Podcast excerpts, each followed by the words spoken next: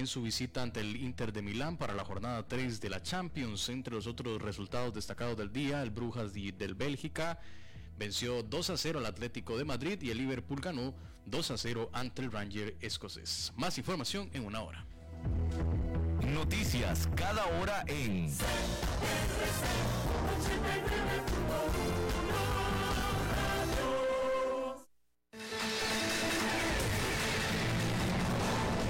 Más noticias en nuestra web, crc891.com. Seguimos en Facebook, Instagram y Twitter como CRC891 Radio y en Telegram como Noticias CRC. Más noticias cada hora.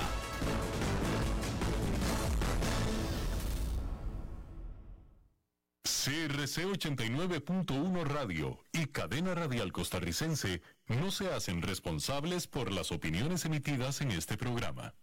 Transcomer, puesto de bolsa de comercio, presenta a las 5 con Alberto Padilla.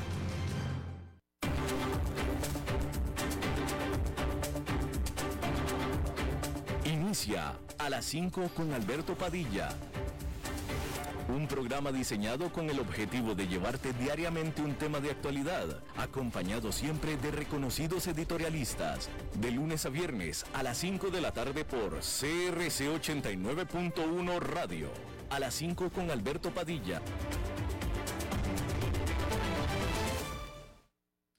Hola, ¿qué tal? Saludos, bienvenidos a esta emisión de A las 5 con su servidor Alberto Padilla. Muchísimas gracias por estarnos acompañando Gracias por estar ahí. Le mando cálidos saludos desde la señal y las instalaciones de CRC 89.1 Radio en San José, Costa Rica, desde donde estamos transmitiendo hasta el punto, en el tiempo y en el espacio en el que usted nos está escuchando, porque estamos saliendo en diferentes vías simultáneamente, por ejemplo en Facebook Live, en la página de este programa, a las 5 con Alberto Padilla.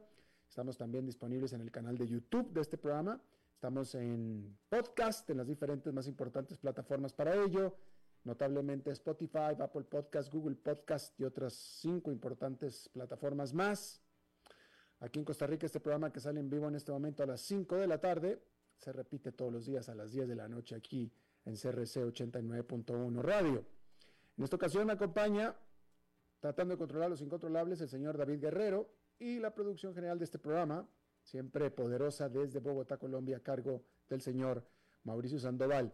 Hay que iniciar informándole que las fuerzas ucranianas continuaron haciendo significantes avances en su contraofensiva en el este y sur de su país, de Ucrania, retomando territorios en las regiones las cuales Rusia había declarado ya como propias la semana pasada, por supuesto, de manera totalmente ilegal.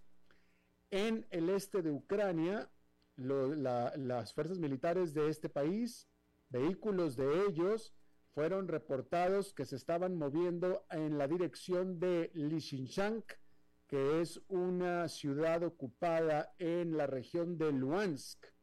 Tropas ucranianas también hicieron rápidos avances en la parte eh, sur, en la provincia de Kherson, donde eh, sus avances probablemente ahí se teme, existe el riesgo, la posibilidad de que los rápidos avances de las fuerzas ucranianas entrampen, eh, rodeen a 20 mil soldados rusos en la parte oeste de el río Dnieper. Y bueno, las acciones de Twitter explotaron por más de un 20% ante las noticias de que después de todo Elon Musk finalmente mencionó, dijo que comprará a la plataforma de redes sociales al precio acordado, al precio que él había ofrecido originalmente de 54 dólares con 20 centavos la acción. Durante meses, precisamente Musk había renegado de este, esta oferta que después fue un acuerdo impulsado por él mismo, lo que resultó en una disputa legal con Twitter que se esperaba que fuera a eh, juicio más tarde este mismo mes. Sin embargo, de manera intempestiva, de manera sorpresiva, resulta que dijo, pues que siempre no, que siempre sí la va a comprar. Sin embargo, eso es lo que dijo. Francamente, y no estoy siendo necesariamente crítico, simplemente es el historial, es la, lo, lo, que se conoce de Elon Musk, no se sabe si va a cumplir esta vez con esa palabra. Bueno, y el expresidente de Estados Unidos, Donald Trump, solicitó a la Corte Suprema de Estados Unidos que intervenga en la investigación del Departamento de Justicia sobre el mal manejo de los documentos clasificados que tenía él guardados en su casa propia. El expresidente está buscando que se revierta la determinación de una corte inferior eh, que le dio a las autoridades federales un acceso inmediato al material clasificado que se confiscó o que se allanó de su casa en Florida. Lo que quiere Donald Trump es que un árbitro independiente sea quien revise estos documentos porque alega Trump que estos documentos están cubiertos por el privilegio ejecutivo, cosa que todos los académicos y expertos de la ley dicen que simplemente esto no es cierto. Por cierto que Donald Trump demandó a la cadena de noticias CNN por difamación, demandando 475 millones de dólares en daños de acuerdo a eh, una eh, a la queja que documentó en el estado de Florida. Esta demanda alega que esta organización de noticias CNN eh, pues calumnió literalmente calumnió, manchó la imagen de Donald Trump con cada vez mayores palabras difamatorias contra él y eh, comparaciones eh, difamatorias, dice él, el término exacto que él uso es etiquetas difamatorias, incluyendo comparaciones con Adolf Hitler, el dictador nazi, por supuesto. Y esta decisión de, o esta medida, esta acción de Donald Trump se da en medio de los cada vez mayores problemas legales en los cuales está metido Donald Trump tanto a nivel federal como a nivel estatal. El premio Nobel de Física fue otorgado a tres personas, Alian Aspect, John Clauser y Anton Selinger, por su trabajo en los protones entrelazados y la ciencia de la información cuántica. Sus experimentos de estos tres científicos examinaron las partículas que se comportan como si fueran unidades, eh, eh, como si fueran unidades particulares, unidades singulares, aun cuando se hayan separado.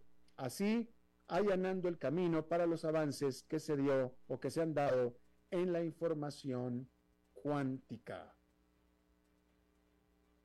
Bien, pues hay que decir que luego que tanto el Dow Jones como el SP500 tuvieron su peor mes de septiembre en 20 años, y para el Nasdaq en 14 años, octubre comenzó en rally porque allá en Nueva York este martes, tremendo rally que, se, que fue incluso más grande que el rally que ya había comenzado el lunes, que fue el primer día hábil, tanto de octubre como del trimestre. El índice industrial Dow Jones este martes sumó 2,8%, el Nasdaq Composite con un salto de 3,34%, y el SP500 con una ganancia de 3,06% este martes. Sin embargo, el 2022, septiembre, pero todo el 2022, también septiembre, pero todo el 2022 fue un año, o ha venido siendo todavía un año para el olvido de todo el mercado accionario y también del resto, los bonos, las criptomonedas, hasta increíblemente también el, oro. Pero ahora que octubre y el cuarto trimestre están comenzando el rally, los inversionistas no pueden menos que soñar esperanzadoramente, pues históricamente los últimos tres meses del año ha sido positivo para las acciones impulsadas por las usualmente fuertes compras de los consumidores durante la época navideña. Las empresas también suelen gastar más para vaciar esos presupuestos anuales y las principales empresas también suelen en octubre dar una perspectiva optimista sobre las expectativas de ganancias para el siguiente año. La firma de estadísticas Stock Traders Almanac escribió recientemente en un blog que octubre ha sido un mes de cambio en lo que ha sido un mal año. Desde la Segunda Guerra Mundial, una docena de mercados bajistas llegaron a su fin en el mes de octubre. Y de esos 12, 7 fondos de mercado ocurrieron durante los años electorales de mitad de periodo, como el actual. Los operadores definitivamente seguirán de cerca a Washington este otoño para ver si los republicanos obtienen el control de la Cámara, lo que podría llevar a más estancamiento en la capital de Estados Unidos lo que los inversionistas les suele gustar. Si las corporaciones estadounidenses y los inversionistas van a ser o no tan optimistas este octubre, está sujeto a debate, dadas las preocupaciones sobre la inflación, las tasas de interés y la economía global, que todas están mal. Después de todo, hay que recordar que octubre también es famoso por los grandes desplomes más reciente en el 2008, pero también en 1987 y por supuesto en 1929. Todos fueron en octubre. Así que las acciones definitivamente podrían empeorar de nuevo sin ningún problema y de manera inmediata. Pero los expertos tienen la esperanza de que el final del mercado bajista esté a la vista, cosa que es bastante lógica porque entre más caiga el mercado, pues más cerca estamos del fondo. Da. Eso es una lógica, ¿no? Bueno, ahí lo tiene usted. Por cierto que hay que decir que la agresiva política de ajuste de la Reserva Federal, que es gran parte del problema y de la amenaza sobre los mercados, que es producto de la inflación, es una causa y efecto. La Reserva Federal está haciendo lo que está haciendo porque hay inflación. Primero es la inflación, después la Reserva Federal. Bueno, y esto ha llevado al dólar estadounidense a apreciarse a máximos de varias décadas, aplastando a las monedas de todo el mundo, lo que afecta a ambas partes. Un dólar caro no es bueno para el mundo y tampoco es bueno para Estados Unidos.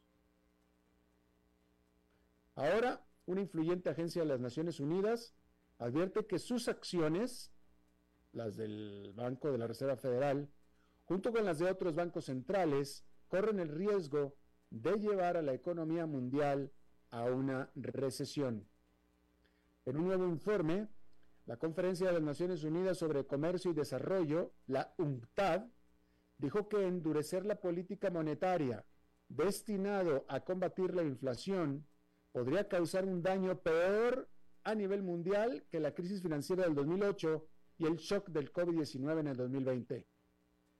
La agencia estimó en su informe que cada aumento de un punto porcentual en el impulso de la Fed para aumentar las tasas de interés reducirá la producción económica de otros países ricos en un medio punto porcentual y la producción económica en los países menos desarrollados en un 0,8 punto porcentual durante tres años. Eso se debe a que el dólar fuerte hace que sea más costoso para otros países importar artículos esenciales como alimentos y combustibles. Un billete verde elevado aplasta especialmente a los países más pobres que deben cumplir con sus obligaciones de deuda en dólares. Los aumentos en las tasas de interés de Estados Unidos solo este año podrían reducir 360 mil millones de dólares de ingresos futuros para los países en desarrollo al aumentar el valor del dólar estadounidense, según el informe de la UNTAD. La agencia de la ONU calificó las acciones de la Fed como una apuesta imprudente con la vida de los menos afortunados. Dijo que si los bancos centrales no corren el rumbo, los países emergentes podrían caer en una serie de crisis de deuda emergencias climáticas y de salud. Pero no es la única, ¿eh? Porque la agencia de la ONU se une a un coro cada vez mayor de organizaciones que están expresando su preocupación por el clima económico mundial. El presidente del Banco Mundial, David Malpass, advirtió la semana pasada que una tormenta perfecta de estanflación y recesión global podría revertir años de desarrollo económico. Por su parte, el director general de la Organización Mundial de Comercio, Ngozi Okonjo-Iweala, también dijo la semana pasada que el mundo estaba al borde de la recesión. Y el Fondo Monetario Internacional recientemente rebajó sus proyecciones económicas para el 2023.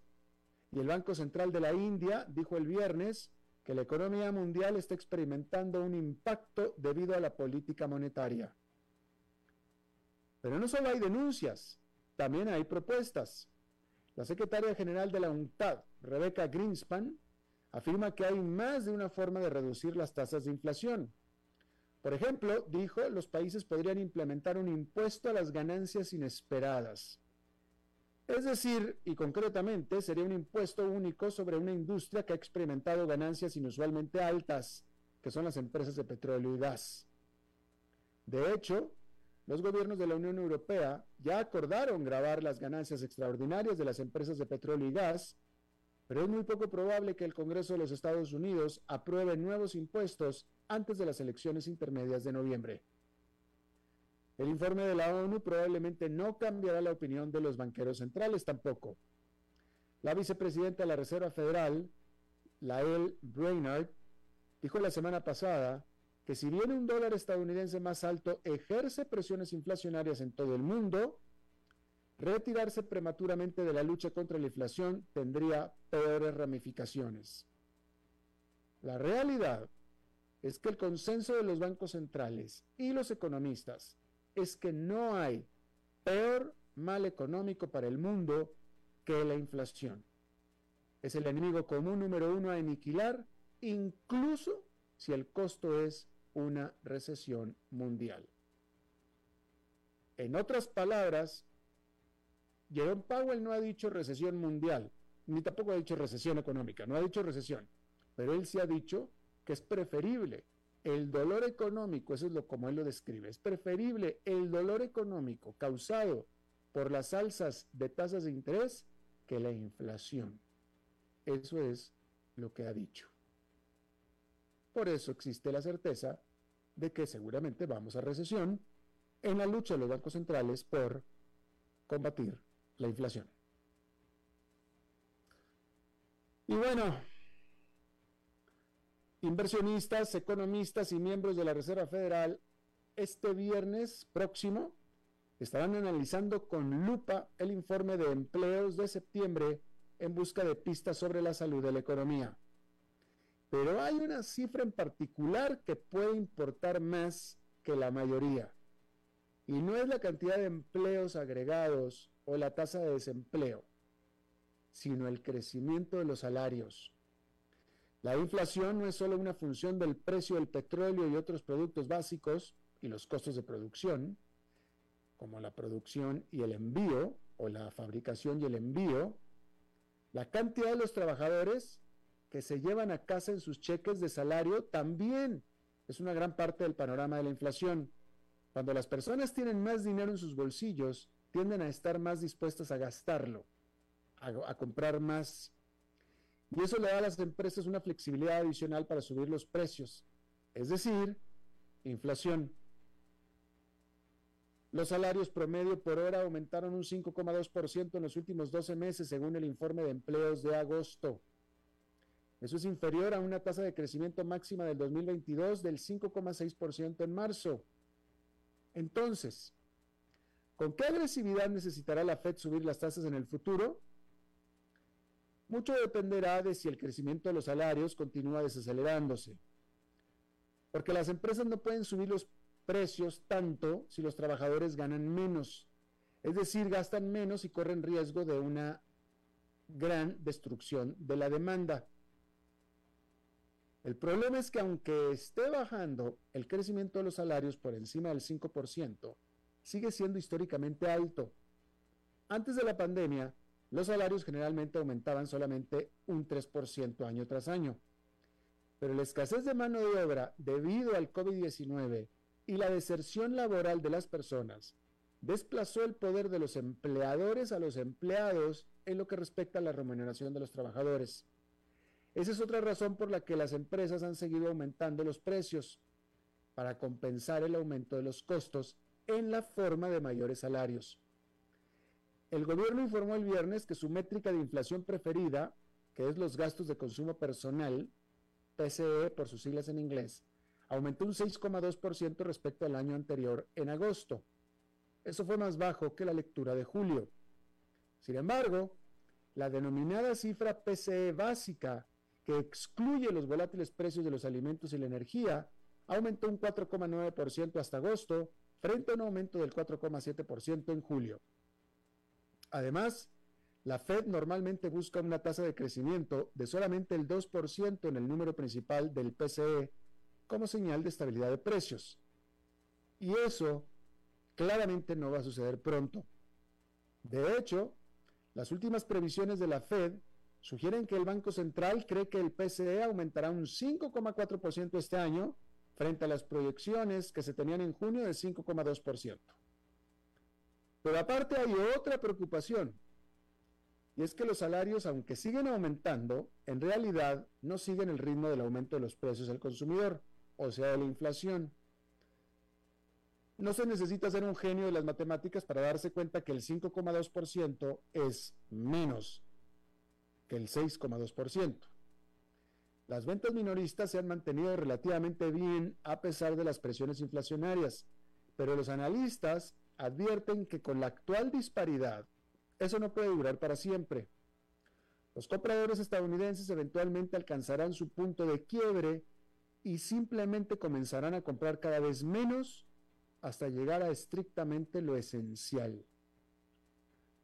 Una desaceleración en el consumo conducirá inevitablemente a precios más bajos, eso así es, pero también a un crecimiento económico más lento. O la terrible R recesión. O lo que sería aún peor, la E, esta inflación, que sería estancamiento económico con inflación. Entonces, yo pregunto, con este escenario económico, ¿será posible que las acciones vayan a ganar terreno durante el tercer trimestre? Es más, ya ni siquiera durante el tercer trimestre, durante octubre. Bueno, si me lo pregunta a mí, yo creo que no ganan terreno ni siquiera durante esta semana.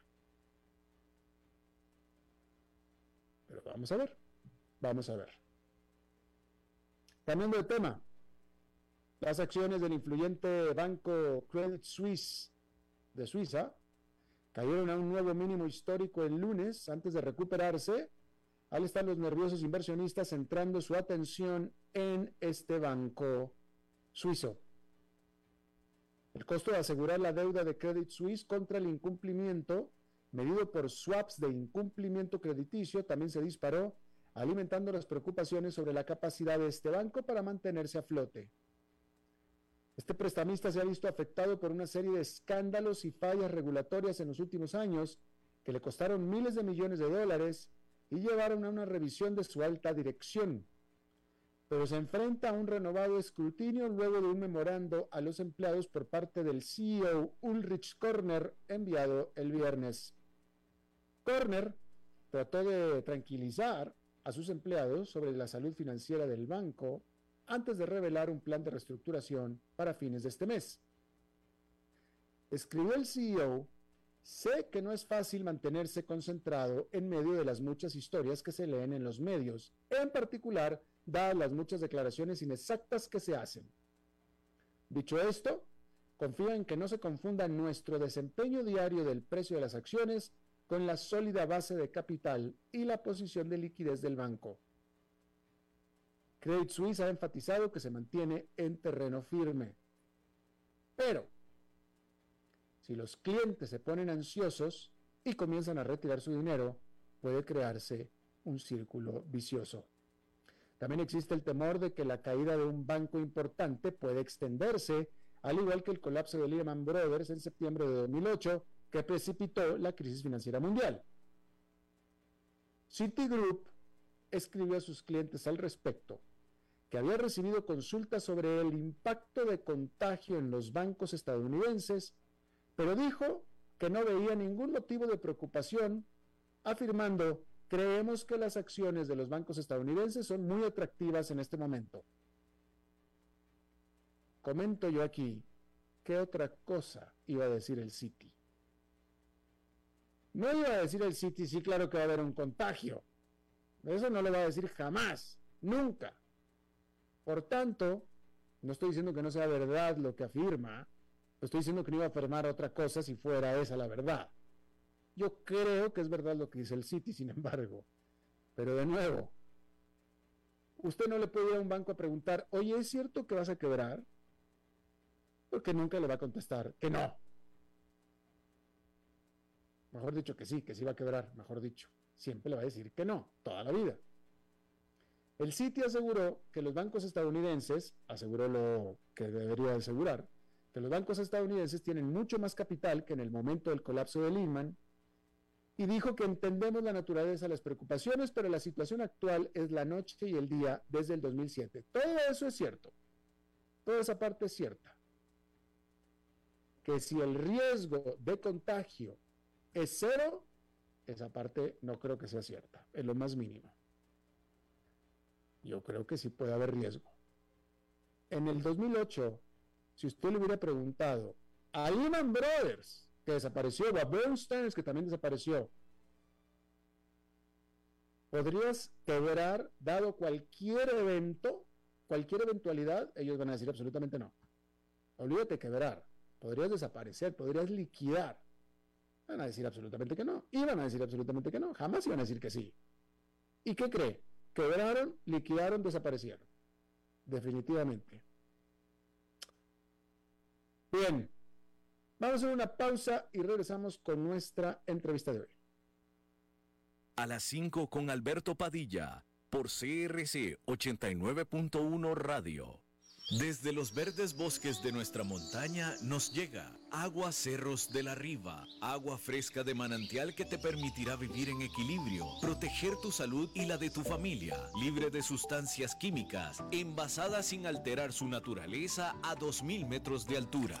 Agua Cerros de la Riva, naturalmente neutral. Búscanos como cerrosdelarriba.gmail.com Llámanos al 8374-3229. Cerros de la Riva, Live Spring Water.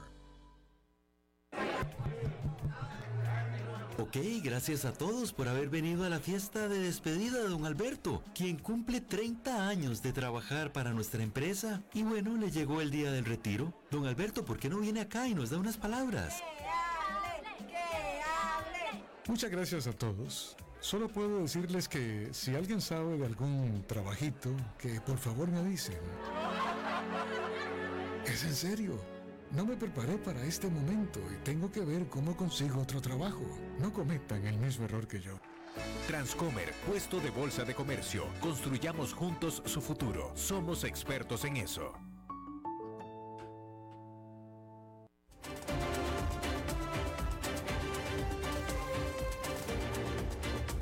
Seguimos escuchando a las 5 con Alberto Padilla. Muchas gracias por continuar con nosotros. Bueno, usted recordará esta noticia porque fue una noticia de alcance, yo diría que mundial, pero ciertamente en Latinoamérica fue muy sonante esta noticia de el arresto y encarcelamiento de los sobrinos de Nicolás Maduro acusados por narcotráfico después de que habían sido atrapados, si mal no recuerdo fue en Haití, pero ciertamente fue en el Caribe, en una operación de, eh, encubierta de la DEA, y bueno, esa fue la gran noticia, y después los condenaron a 18 años de cárcel a estos sobrinos de la esposa de Nicolás Maduro. Bueno, pues ahora resulta eh, que en un intercambio de prisioneros entre Venezuela y Estados Unidos, Venezuela entrega a cinco estadounidenses de origen venezolano, casi todos, todos trabajaban para Citgo, que es esta empresa estadounidense propiedad de Venezuela, los cuales, por cierto, con artimañas o con engaños, los hicieron, estaban ellos viviendo en Houston, los hicieron que vinieran a Venezuela para una reunión y aterrizando fue donde los eh, eh, eh, arrestaron. Un intercambio con los hijos, o pero con los sobrinos de Nicolás Maduro. Los, los, sobrinos, los dos sobrinos regresan a Venezuela a ser libres y estos cinco estadounidenses de origen venezolano, ex empleados de Citgo, regresan a Estados Unidos presuntamente también para ser libres. Pero resulta que Estados Unidos está haciendo lo propio con Irán también. Vamos a hablar de esto y está con nosotros Juan Bellico, él es analista político e internacionalista. Eh, y eh, le agradezco muchísimo que esté con nosotros y de nuevo de vuelta. Eh, Juan, bienvenido, gracias. ¿Qué tal? Buenas tardes, Alberto, ¿cómo están? Muy bien, gracias, afortunadamente. Juan, déjame te pregunto, el intercambio de prisioneros eh, bueno, estoy casi seguro que es algo normal entre los países y Estados Unidos y los demás países tienen activamente, buscan activamente intercambios de prisioneros.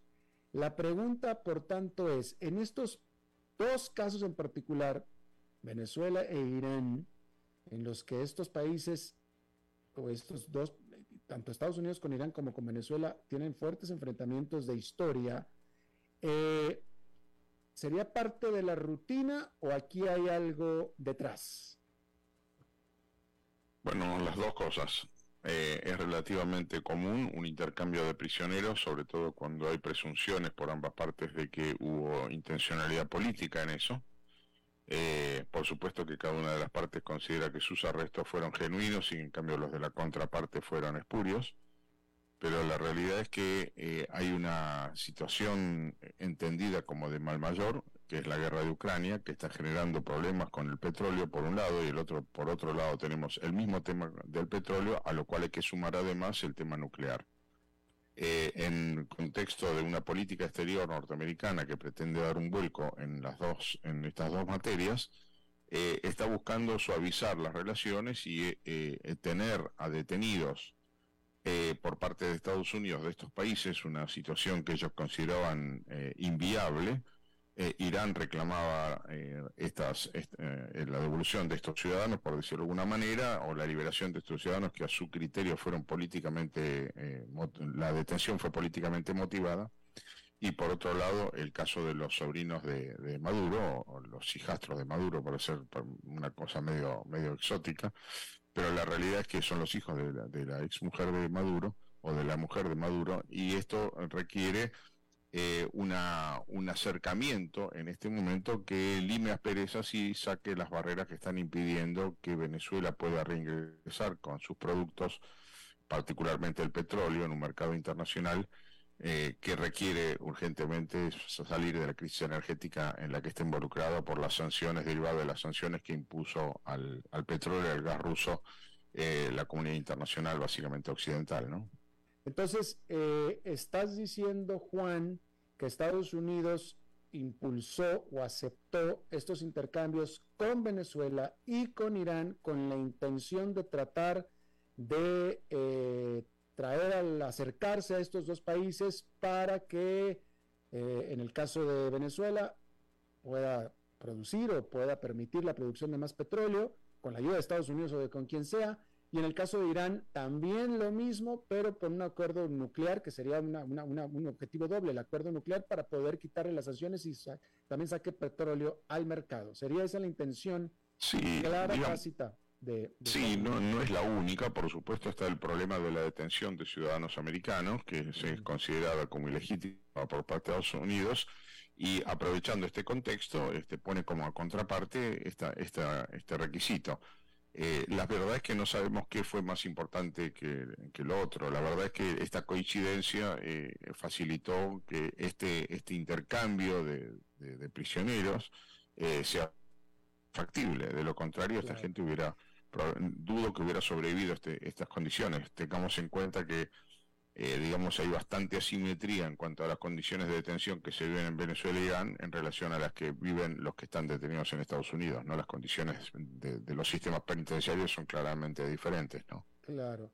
Eh, Juan, eh, yo creo que es importante eh, esta pregunta. existe, vaya, los hijos de la esposa de Nicolás Maduro, estos muchachos, estaban efectivamente delinquiendo, estaban efectivamente narcotraficando. Y, y, por el otro lado, estos ex ejecutivos de Citgo que vivían en Houston, ¿estaban efectivamente rompiendo la ley? a ver, creo más probable que los hijos de la mujer de Maduro hayan estado involucrados en el narcotráfico que el hecho de que los gerentes de la CITCO hayan estado espiando para Estados Unidos, francamente. Mm. Eh, primero, estos gerentes de la CITCO sabían en la situación en la que estaban y que estaban bajo la lupa de las agencias de inteligencia de Estados Unidos, con lo cual yo creo que se han cuidado muy, se han cuidado mucho de abstenerse de cualquier tipo de actividad de esta, de esta lógica eh, en cuanto a los, a los hijos de la mujer de Maduro, yo sí creo que estuvieron involucrados, no sé si directamente o indirectamente en el tema del narcotráfico, pero sí sabemos que el régimen eh, chavista en general tiene en sus altas jerarquías mucha gente involucrada en el narcotráfico de una manera casi tolerada por el régimen y yo te diría con intencionalidades políticas muy claras eh, lo que en, en, Argentina llamamos los carpetazos, ¿no? Es decir, tener expedientes contra esta gente para que en caso de que se pongan rebeldes, eh, apresarlos ya no por su rebeldía política o su falta de lealtad al régimen, sino por otras tropelías que se les permitieron sobre todo teniendo en cuenta que en estos países hacerse rico un funcionario público es poco probable porque lo que cobran es nada, entonces se les tolera eh, o se les permite, digamos, o se, se hace la vista gorda a que se dediquen a este tipo de actividades ilícitas que le permiten ganancias extraordinarias. Eh, la verdad es que en el régimen de Maduro sabemos que esto abunda y abunda en gran cantidad. Hay un pequeño detalle que quizás muchos no conocen, pero eh, Venezuela en este momento tiene, el régimen, el régimen madurista tiene en este momento más generales que toda la OTAN sumada. Eh, y son generales que quieren cobrar buenos sueldos. Entonces ahí está el famoso cartel de los soles, con claro involucramiento del narcotráfico. Es bien conocido esto, no estoy revelando ningún secreto, esto ya lo sabemos desde hace por lo menos 15 años.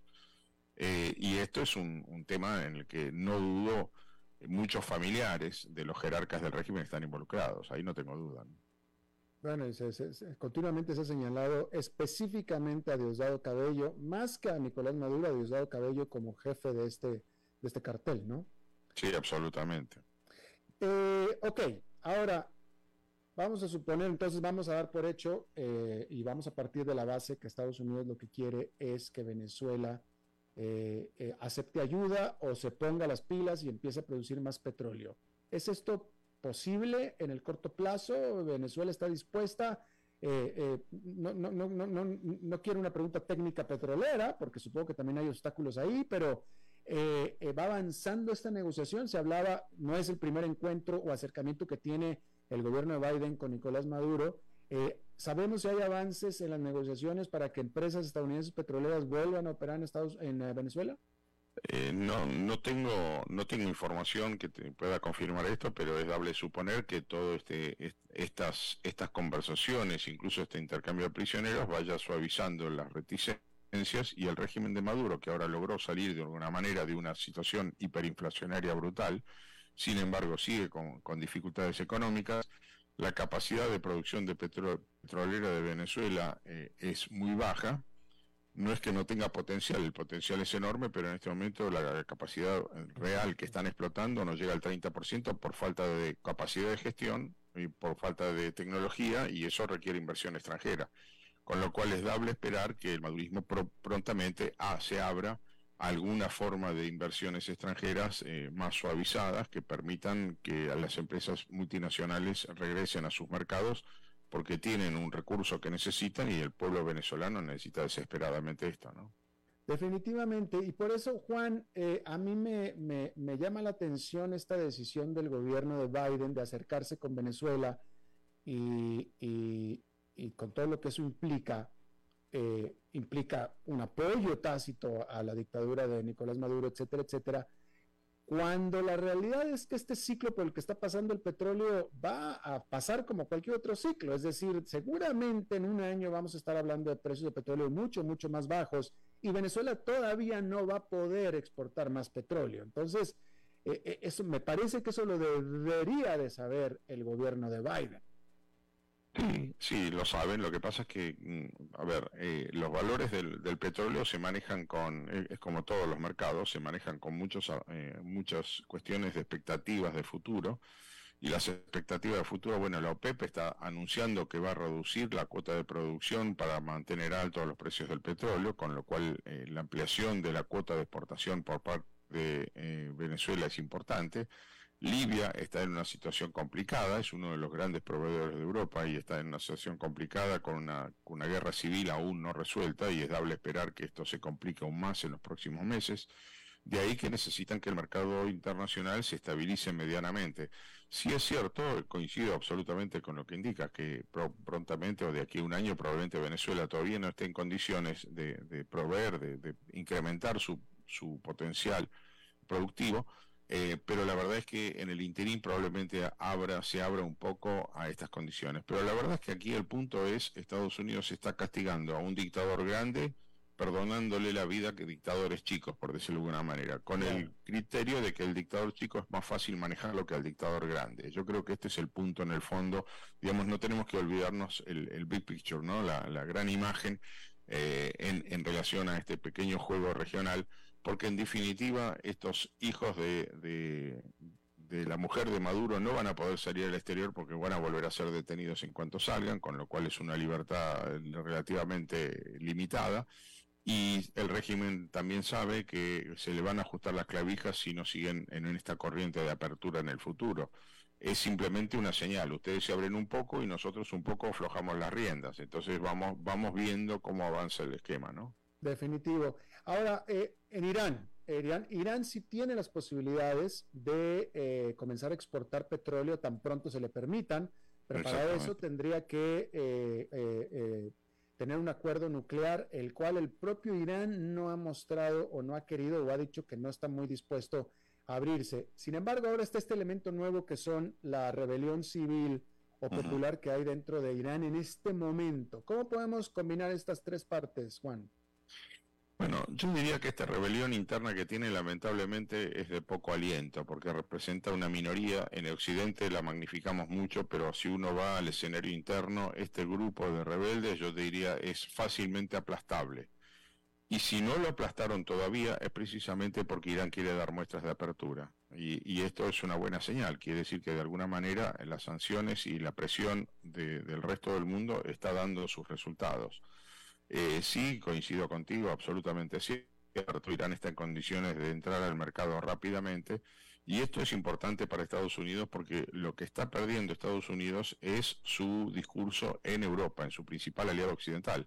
Europa Occidental, la Unión Europea está en dificultades muy serias con el tema de la energía, se viene un invierno eh, y las expectativas de un invierno muy duro que va a agravar la situación económica en general es muy grave. Digamos, tengamos en cuenta un detalle cuando la energía y los alimentos aumentan, eh, es un mercado inelástico porque necesitas consumir calefacción y necesitas consumir energía para mover tus vehículos para la actividad económica y por otra parte no puedes consumir menos alimentos, con lo cual si sube el precio, eh, pagarás, seguirás pagando ese precio alto, pero te va a quedar menos margen para todos los demás bienes, con lo cual el desempleo y los problemas económicos de toda la Unión Europea van a ser graves.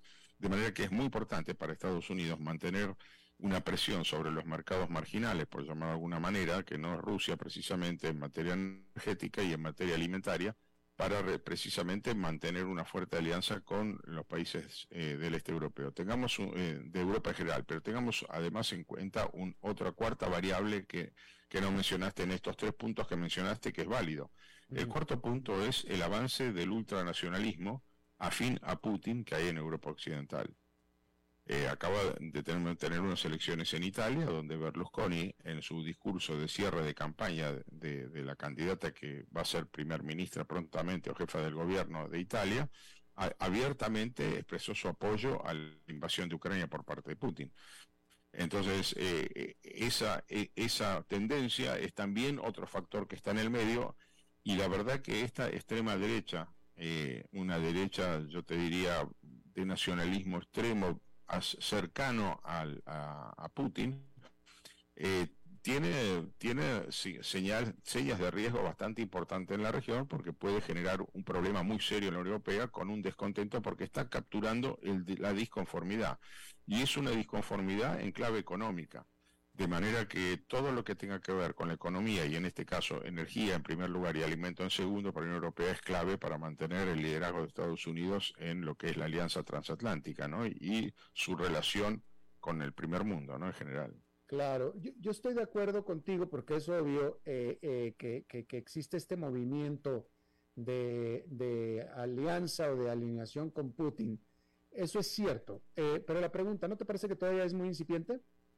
Sí, sí, es incipiente, pero es una tendencia que, que, preocupa, mm. porque es una tendencia que está creciente. Digamos, teníamos a Orban, eh, digamos, en Hungría, se sumó Polonia, ahora está Italia, tenemos estas tendencias en los países escandinavos que está, está creciendo, eh, y bueno, además tenemos a Bolsonaro en, nuestro, en nuestra región y, situaciones similares. Y esto realmente preocupa, preocupa un poco porque son economías emergentes y tengamos en cuenta que se está conformando un bloque aún todavía no muy, eh, a ver, no muy calcificado, por decirlo de alguna manera, no muy decantado, que es el BRICS ampliado, eh, que intenta disputar, intenta generar una fractura entre lo que llamamos el norte global, es decir, Europa Occidental, Estados Unidos, Canadá y eh, yo diría Australia, Nueva Zelanda, probablemente Israel, versus el sur global, eh, que sería liderado por China eh, de la mano de Rusia, porque Rusia está básicamente yendo al abrazo con China. y esto podría generar una ruptura bastante complicada. no es un mundo que, que, realmente creamos que sea conveniente para nadie. Entonces, este, es un tema que preocupa. Y en este sentido, los aires de esta derecha que se pone filo putinesca, por decirlo de alguna manera, no es algo que, caiga bien y que, realmente genera preocupaciones, ¿no? Definitivamente. Juan Bélico, analista político, internacionalista, académico, te agradezco muchísimo haber charlado con nosotros de nuevo. Un gran abrazo, hasta luego Alberto. Igualmente, hasta luego. Bien, vamos a hacer una pausa y regresamos con más. A las 5 con Alberto Padilla por CRC 89.1 Radio. Desde los verdes bosques de nuestra montaña nos llega agua Cerros de la Riva, agua fresca de manantial que te permitirá vivir en equilibrio, proteger tu salud y la de tu familia, libre de sustancias químicas, envasada sin alterar su naturaleza a 2.000 metros de altura. Agua Cerros de la Riva, naturalmente neutral. Búscanos como cerrosdelarriba.gmail.com Llámanos al 8374 3229. Cerros de la Riva, Live Spring Water. Ok, gracias a todos por haber venido a la fiesta de despedida de don Alberto, quien cumple 30 años de trabajar para nuestra empresa. Y bueno, le llegó el día del retiro. Don Alberto, ¿por qué no viene acá y nos da unas palabras? Muchas gracias a todos. Solo puedo decirles que si alguien sabe de algún trabajito, que por favor me avisen. Es en serio. No me preparé para este momento y tengo que ver cómo consigo otro trabajo. No cometan el mismo error que yo. Transcomer, puesto de bolsa de comercio. Construyamos juntos su futuro. Somos expertos en eso.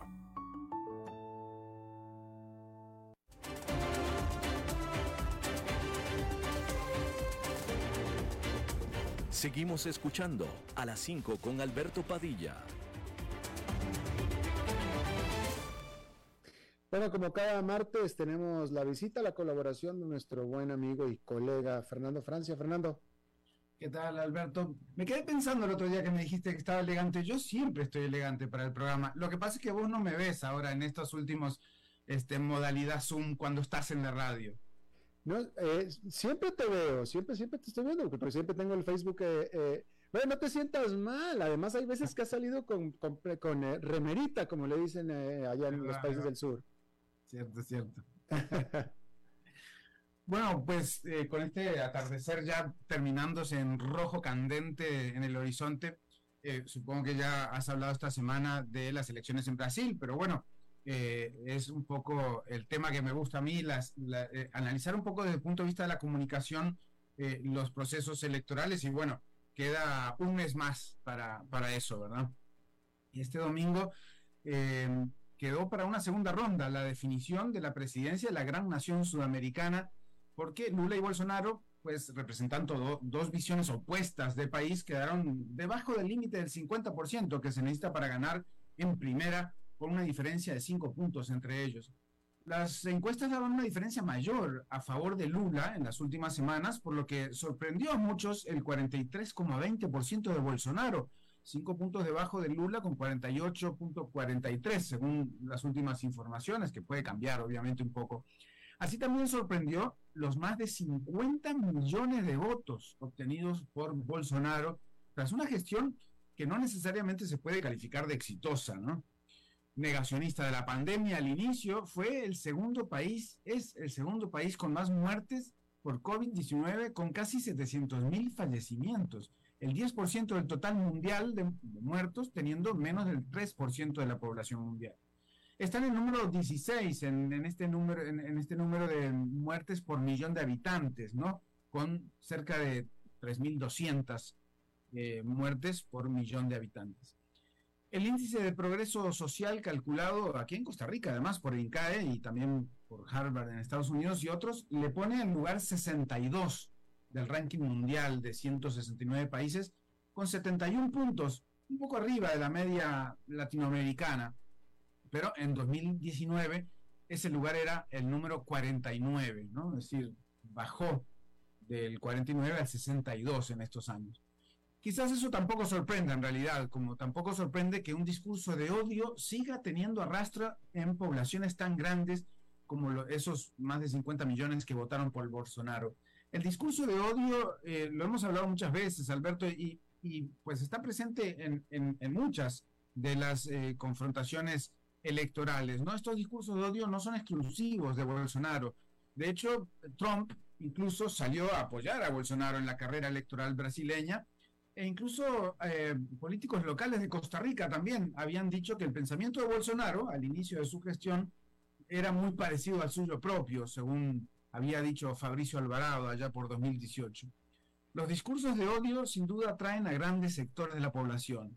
Esto sí sorprende y esto amarga quizás un poco, pero además, los, además de atraerlos, empoderan el lado violento de esos sectores de la población, el lado segregacionista, el lado racista, el lado que provoca crimen y tanto malestar social y tanta problemática social. Esos discursos de odio anclados en figuras de poder, además, son más peligrosos todavía por lo que provocan en las sociedades, más allá de su ideología, ¿no? más allá de que sean de izquierda a derecha, sean más de derecha o más de izquierda, eh, más allá incluso del origen militar, que podemos eh, ver en Bolsonaro, de su cercanía incluso con situaciones tan odiosas en América Latina relacionadas con el terrorismo de Estado de otras épocas, eh, pues más allá de eso, el discurso de odio es eh, en sí mismo una gran problemática. Los medios dicen que Brasil está dividido en dos, aunque también están los que no les importa, ¿no? Ese 20% de abstencionismo que, que, hubo en estas últimas elecciones, que ya es tradicional en Brasil, un 20% de abstencionismo. Por su parte, Lula en sus ocho años de gobierno tuvo eh, cierto progreso, mm, eh, cierto crecimiento económico, bajó la pobreza, según cálculos puede ser de 25 puntos a 15, eh, según otros cálculos de 15 a 6, pero depende cómo se calcule esa pobreza, y pretendía hacer el hambre cero, fome cero, decía Lula al inicio de su gestión, que no lo logró, pero que sacó del mapa de la pobreza, según la FAO, a Brasil eh, eh, porque eh, no tuvo, porque bajó los índices de, de, hambre en el país. Pero no todo es color de rosa para el expresidente, por supuesto, estuvo en prisión, condenado por corrupción pasiva y lavado de dinero, lo sabes bien, aunque los procesos fueron anulados y por consiguiente en realidad recuperó su condición de inocente que, lo permite, que le permite volver a aspirar al cargo. Bolsonaro y Lula demostraron ser líderes de grandes sectores de la población, eso sí, y que pese a opiniones negativas de ambos lados, cualquiera podría ganar la presidencia el 20 de octubre. Ya a dos días de la elección, Lula obtuvo el respaldo de Ciro Gómez, cuarto de la votación del domingo, y se descuenta que tendrá la adhesión de Simón Tebet, la tercera. Entre los dos suman en, sumaron ocho y medio millones de votos, más o menos, seis puntos de la primera vuelta. Obviamente los votos no se reparten como voto político, pero algo cuenta. Esta elección de 2022 es considerada una de las campañas más violentas en términos de discurso y de acciones políticas desde el, finales de los procesos de dictadura en Brasil. Esto, esto es parte del peligro, ¿no? Como lo hemos visto con Trump, con Johnson, con otros líderes que enarbolan el discurso de odio desde el poder.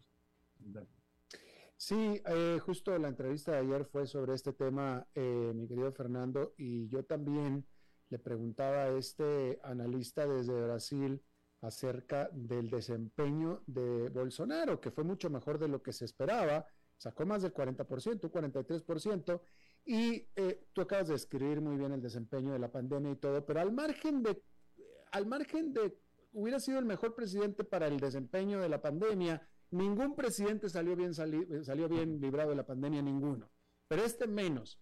Entonces yo le hice la pregunta, oye, este 43%, ¿qué tanto quieren repetir con Bolsonaro? Dicen, no, no es que quiera ese 43% a Bolsonaro, es que odian a Lula. Claro, claro. Y pasa lo mismo que pasa en, en, general, ¿no? Eh, votamos en contra de más que a favor de. ¿Por qué? Porque los políticos están lejanos a la ciudadanía. Los políticos no encantan, no enamoran, no, realmente no enganchan con, con la ciudadanía, sobre todo porque terminan no resolviendo sus problemas. Y de alguna manera las ciencias políticas hablan de que los partidos políticos son vehículos para solucionar las demandas de la población. Bueno, o, no tienen ruedas o no tienen gasolina, porque eh, solucionar no solucionan nada en general y para grandes sectores, ¿no? Obviamente hay sectores que ganan, sectores que pierden, pero las grandes mayorías eh, terminan no viendo los grandes resultados. Ahora, digamos que con eh, Dilma quizás es un caso aparte, pero con, con con Lula se vio un, avance en los ocho años que, estuvo, más allá de toda la problemática posterior.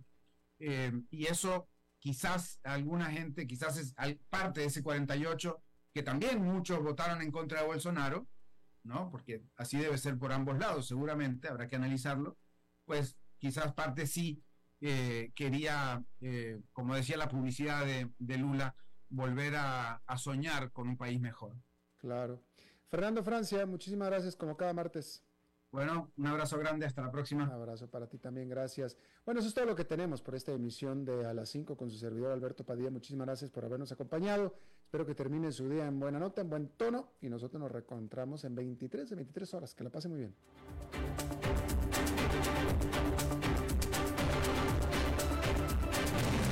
las 5 con Alberto Padilla fue traído a ustedes por Transcomer, puesto de bolsa de comercio. Construyamos juntos su futuro. Somos expertos en eso.